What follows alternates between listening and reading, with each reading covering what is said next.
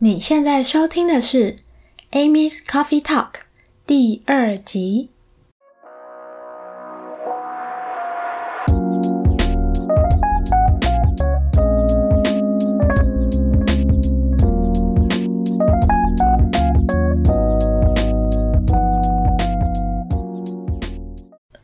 嗨，我是 Amy。今天一开始想要先来闲聊一下。因为上周我刚好有一个有点特别的经验，就是我因为陪伴家人就医的关系，所以有一个晚上我整夜都没有睡觉。我本来那天熬完夜，想说完蛋了，因为我熬了一整晚，有可能要好几天才会复原。但我后来发现，我做对了一件事情，让我恢复的蛮快的。就是吃早餐。后来上网爬文发现说，好像熬夜或宿醉会消耗你身体里面的糖分，所以你在隔天可能会觉得头晕，甚至想吐，是因为低血糖的关系。这个时候你可能会觉得食不下咽，就是什么都不想吃。但其实吃点东西是会让你舒服一点。所以给你做个参考，当然还是建议你不要熬夜成习惯 或宿醉成习惯啦。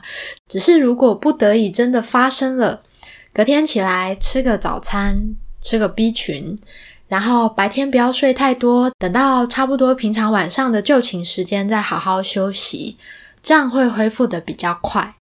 不过还是提醒一下，每个人体质不同，以上只是我自己的个人经验分享，所以对于自己的身体如何照护，还是寻求专业人士的建议比较好哟。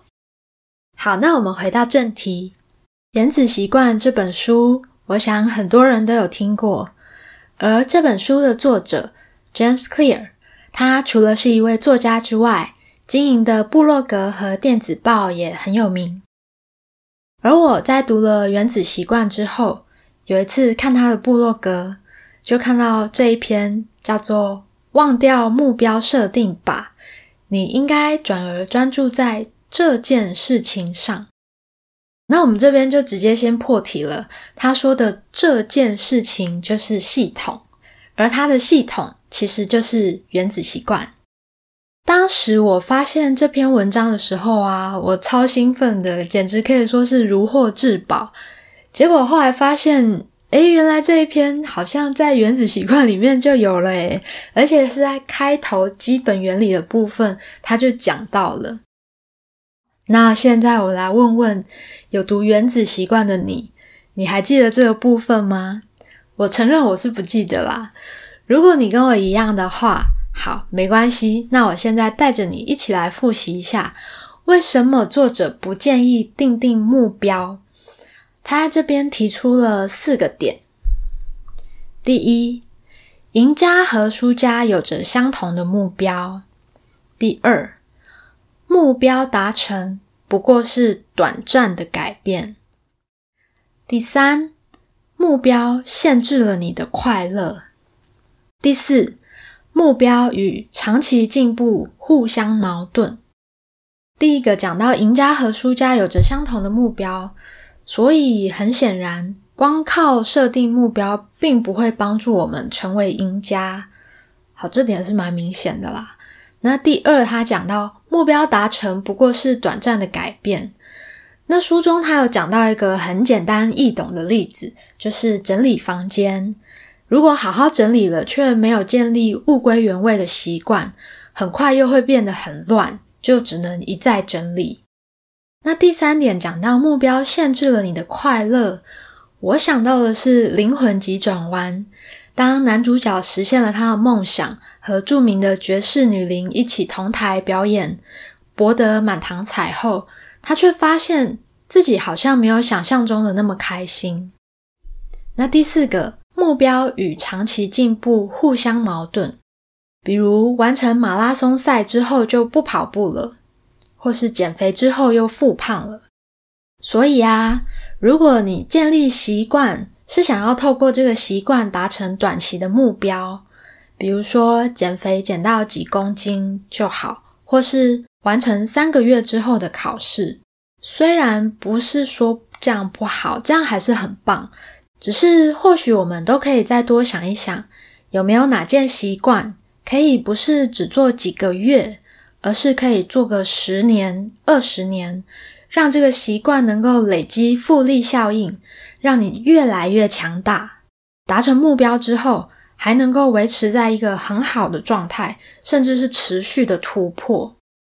举个例子。像我在制作 podcast 内容的时候啊，我其实没有定下几月几号我要产出什么，而是建立一个习惯，就是每天早上八点，我就会坐到电脑前面，开始书写与记录当天的灵感。我也不强求一定要写出什么惊人的东西，有内容创作的灵感我就写灵感，如果没有我就书写心情，顺便把最近的思绪整理一下，看有没有什么。负面的想法盘旋在我的脑海中，让我无法创作，或者是怀疑自己的。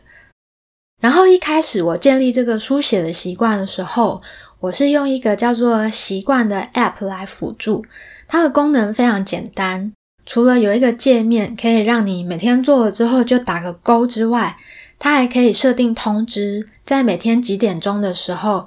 手机就会跳出通知，告诉你说：“哦，这个时间你应该做什么事情了。”那我会把这个 app 放在下方的资讯栏，大家也可以参考一下。它是完全免费的。那建立这个书写的习惯之后，我就慢慢的建立起自己的灵感资料库。那这个灵感资料库就很有用，因为我之后可以看情况把这些灵感。看是要转化成部落格文章啊，或者是做成 podcast，或者甚至是把它发展成一个 YouTube 的节目。但是在选择习惯的时候，了解什么工具适合你也非常重要。因为书写是一个我很喜欢的形式，所以我才会选择建立这个习惯。但是我也曾经听过一个蛮成功的 YouTuber，他说他觉得写文章很麻烦，直接打开镜头讲一讲还比较快。